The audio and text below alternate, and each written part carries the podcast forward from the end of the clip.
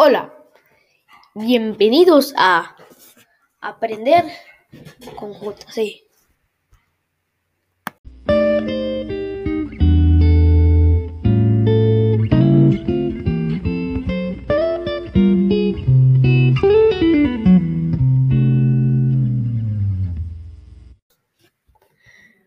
Hola, soy Juan José López. Bienvenido a un podcast nuevo. Claramente hablando, hablando de otro tema.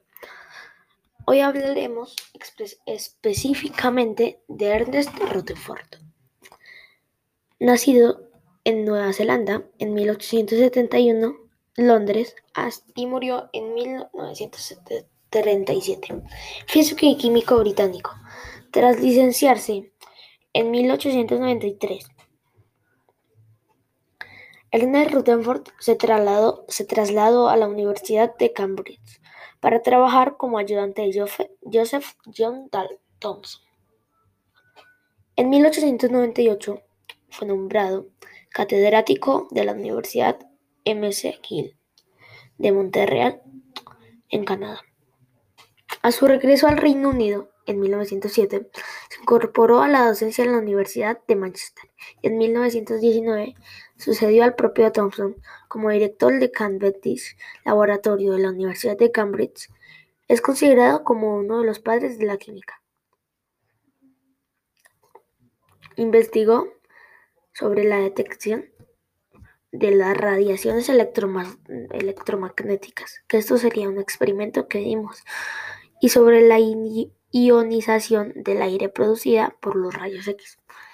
Estudió las emisiones radioactivas descubiertas por Henry Becker y logró clasificarlas en rayos alfa, beta y gamma en 1902, en colaboración con Frederick Soddy.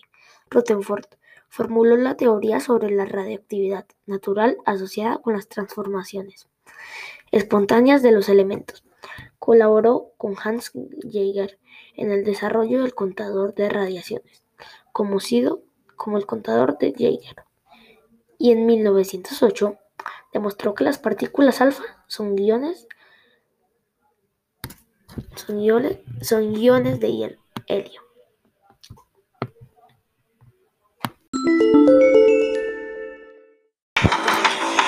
¿Y por qué no romper lo establecido? Reina, me voy a Chile. ¿Y por qué no? Atreverse a ir por más. ¿Un chacanero o Pepsi Please?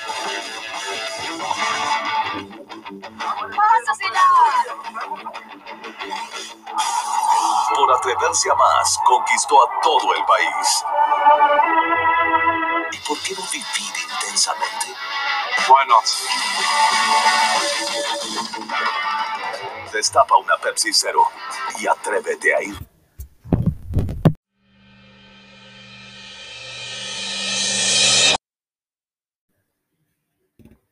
En 1911 describió un nuevo modelo atómico, modelo atómico de Rutherford, que posteriormente sería perfeccionado por Niels Bohr. Según este modelo, existía en el átomo un núcleo central en el que se concentraba la casi totalidad de la masa, así como las cargas eléctricas positivas y una envoltura o corteza de electrones, quien era la que tenía carga eléctrica negativa logró demostrar experimentalmente dicha teoría a partir de las desviaciones que se producían en la trayectoria de las partículas emitidas por sustancias radiactivas.